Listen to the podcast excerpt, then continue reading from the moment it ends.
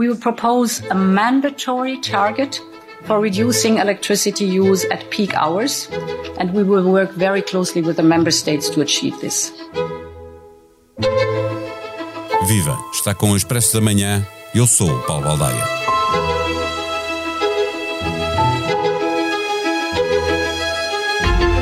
A crise inflacionista que estamos a viver transporta com ela outro tipo de crises. A mais evidente, no caso, é a crise energética, que contribui para a formação de uma espiral que é muito difícil de combater e que acaba sempre por forçar um abrandamento económico, mesmo numa altura em que as economias estão pujantes, com bons níveis de emprego, a sair da crise pandémica. Onde os efeitos da guerra da Ucrânia se fazem notar, com mais significado é exatamente na área energética. Já existia um problema antes da guerra começar, mas ele agravou-se por causa da forte dependência da Europa em relação ao petróleo e, sobretudo, ao gás russo. Os países da União correm agora atrás do prejuízo e a toda a hora surgem planos para tentar resolver o problema da energia. No mais recente, apresentado pela Comissão, há muitas propostas que ficam muito longe de um consenso. Uma das quais, limitar o preço do gás russo, já levou Vladimir Putin a ameaçar cortar de vez o fornecimento de energia à Europa. A Gazprom publicou um vídeo onde antecipava o que podia acontecer se esse corte fosse total. E o que se vê nas imagens é uma Europa paralisada e congelada. A solução que tem efeitos na bolsa e na qualidade de vida das pessoas é de facto a eficiência energética, que nos leva a uma diminuição no consumo e uma aposta nas energias renováveis em detrimento das energias fósseis. Mas nada disto acontece da noite para o dia e o caminho faz caminhando. Como? É para responder a perguntas como esta que voltamos a conversar com Miguel Prado, jornalista do Expresso, especialista em energia. O Expresso da Manhã tem o patrocínio do BPI. Apoiamos a transição digital da sua empresa. Conheça as soluções BPI que permitem um crescimento mais robusto e sustentável da sua empresa. Banco BPI SA. Registrado junto do Banco de Portugal sob o número 10. Viva Miguel Prado. A Comissão Europeia propõe um corte obrigatório de 5% no consumo de eletricidade nas horas de ponta eh, quando propôs um corte no consumo de gás, lembramos-nos todos, gerou logo uma grande confusão. É expectável que aconteça novamente uma divisão nesta matéria? Olá, Paulo. Sim, uh, estas matérias de, de, política energética, de redução de consumos, nunca são consensuais ou é muito difícil obter consensos porque cada, cada país tem uma matriz energética diferente e hábitos de consumo também, também distintos. Uh, de facto, corte, os cortes no, no, consumo de eletricidade uh, ainda obrigarão uma, uma grande negociação no, no Conselho de Energia em Bruxelas esta sexta-feira e hum, é difícil para já uh, perspectivar que haja, que haja um acordo rápido quanto, quanto a essa matéria. Se no gás houve, houve de facto um, um, uma divisão grande dos países, na eletricidade essa divisão também vai acontecer, uh, porque de facto existem uh, perfis diferentes e, e, necessidades diferentes também de, de cada país de, na forma como usam a eletricidade. Por cá, eh, o governo abriu a porta recentemente a que todos os consumidores eh, possam regressar ao mercado regulado no gás pelo período de um, de um ano. Eh, nós estamos agora a falar de eletricidade na União Europeia. Por cá também existe essa, é possível essa opção na eletricidade e também tem um nível de poupança idêntico?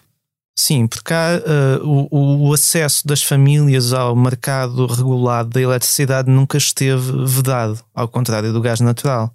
Portanto, era uma situação um bocadinho absurda que qualquer família já podia voltar à tarifa regulada na eletricidade, mas não o podia fazer no gás natural. Um, agora, o, o nível de poupança é distinto daquilo que vai acontecer no gás natural. No gás natural, de facto, as famílias vão poder ter níveis de poupança muito substanciais que podem chegar aos 60% ah, no caso do maior fornecedor, que é, que é a EDP comercial, ou seja, se as famílias uh, migrarem da EDP comercial para a tarifa regulada, face aos aumentos que a EDP já anunciou para outubro, poderão poupar cerca de 60%. Portanto, é uma poupança bastante substancial. Nas tarifas reguladas da eletricidade é diferente. As poupanças são menores, pelo menos para já.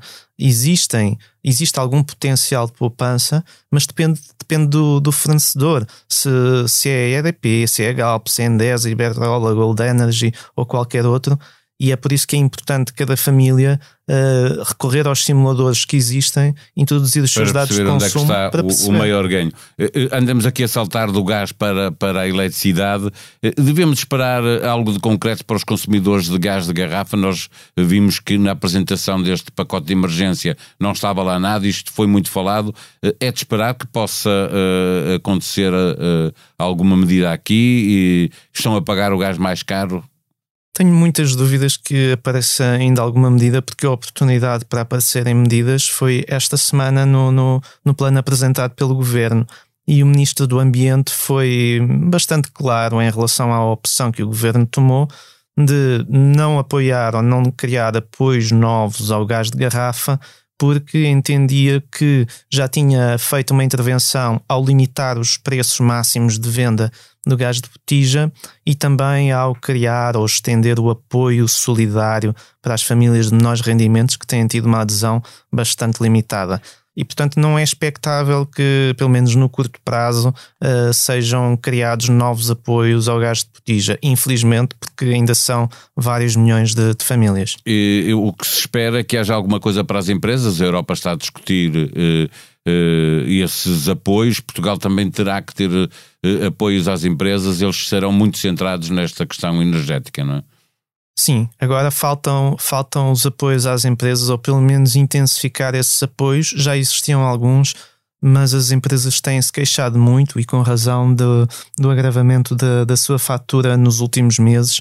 E é expectável que o governo uh, possa, nos próximos dias, um, criar apoios mais robustos à, à indústria, até porque, um, enfim, vem um, um, plano de, de poupança de energia, uma série de iniciativas para pôr o país a consumir um pouco menos de energia, mas também deve haver sensibilidade de, de quem governa para a situação crítica que várias indústrias estão a atravessar.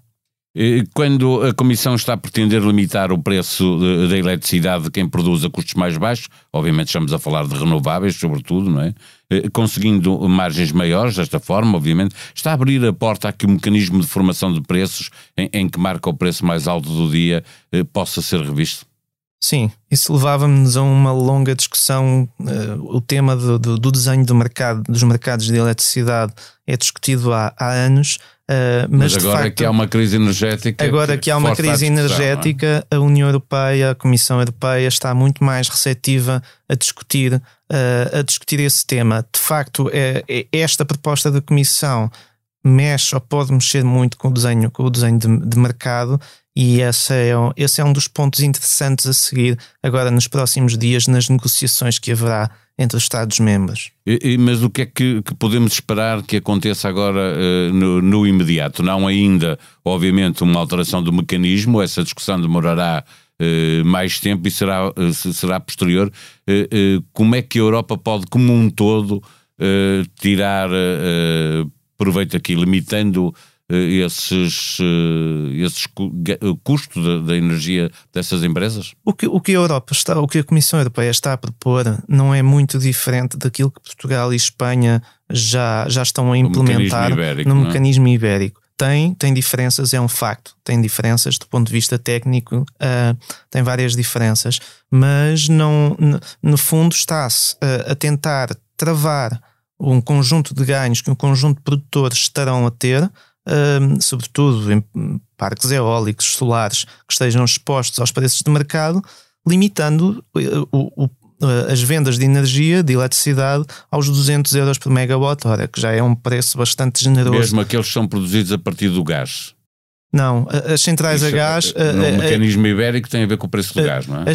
Sim, aqui neste, o, o, conceito da Comissão Europeia nesta proposta é, é idêntico: é há produtores que não têm custos com gás, mas que estão a beneficiar de um preço de venda de eletricidade como se tivessem esse custo. Portanto, as centrais a gás continuarão a funcionar com preços normais, mas nas centrais que não usam gás, mas que recebem hoje como, como se usassem, ou pelo menos tirando esse benefício, uh, a ideia é limitar o preço que podem receber pela, pela, hum, pela eletricidade produzida. O outro dos pontos, e para fechar a nossa conversa, tem a ver com a intenção de exigir uma contribuição eh, solidária, eufemismo para um imposto, obviamente, eh, aos lucros excessivos das petrolíferas e empresas de, de gás. Eh, por cá, o nosso Primeiro-Ministro já disse mais do que uma vez que não, não está interessado, porque já há uh, uh, contribuições extraordinárias, ou seja, impostos extraordinários que duram já algum tempo. Esta prática é para quem entender ou, ou há alguma intenção de que a contribuição seja generalizada? É difícil, a, situação ainda é um bocadinho cinzenta. Um, a, Europa parece dividida em relação aos tais windfall taxes, pelo menos em relação à, indústria petrolífera. A situação é muito diferente porque há países que têm exploração e há outros países que não têm exploração, só têm refinação, como é o caso de Portugal.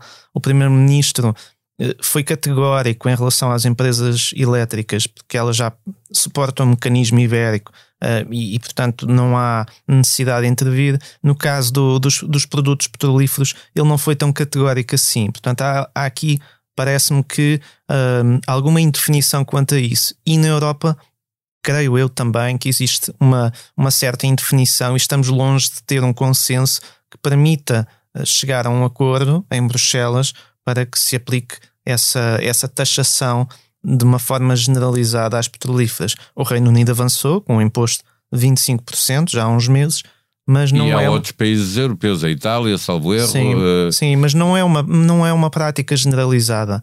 Um, vejo com alguma dificuldade que, que a Comissão consiga convencer os países a adotar essa, essa medida de uma forma generalizada.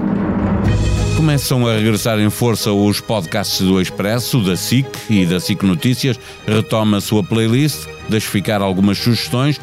O regresso do Sem Moderação com Francisco Mendes da Silva, Pedro Delgado Alves, Daniel Oliveira e José Eduardo Martins. Comissão Política, comentários de João Vieira Pereira, Ângela Silva, Rita Diniz, Eunice Lourenço, moderação de David Diniz. O Cine Tendinha, desta semana, olha para o Motel X, Festival de Terror de Lisboa, autoria Rui Tendinha. Em conversa com Carla Quevedo e Matilde Torres Pereira, no podcast As Mulheres Não Existem, Joana Barrios, cozinheira, influencer e personalidade de televisão, conta como fugiu dos tachos para voltar a eles, mas numa lógica performativa. A sonoplastia deste episódio foi de João Martins. Vamos voltar amanhã. Até lá, tenham um bom dia.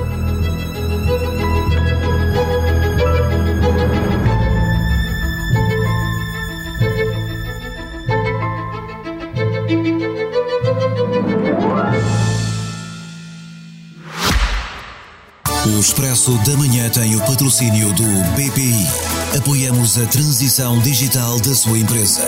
Conheça as soluções BPI que permitem um crescimento mais robusto e sustentável da sua empresa. Banco BPI SA.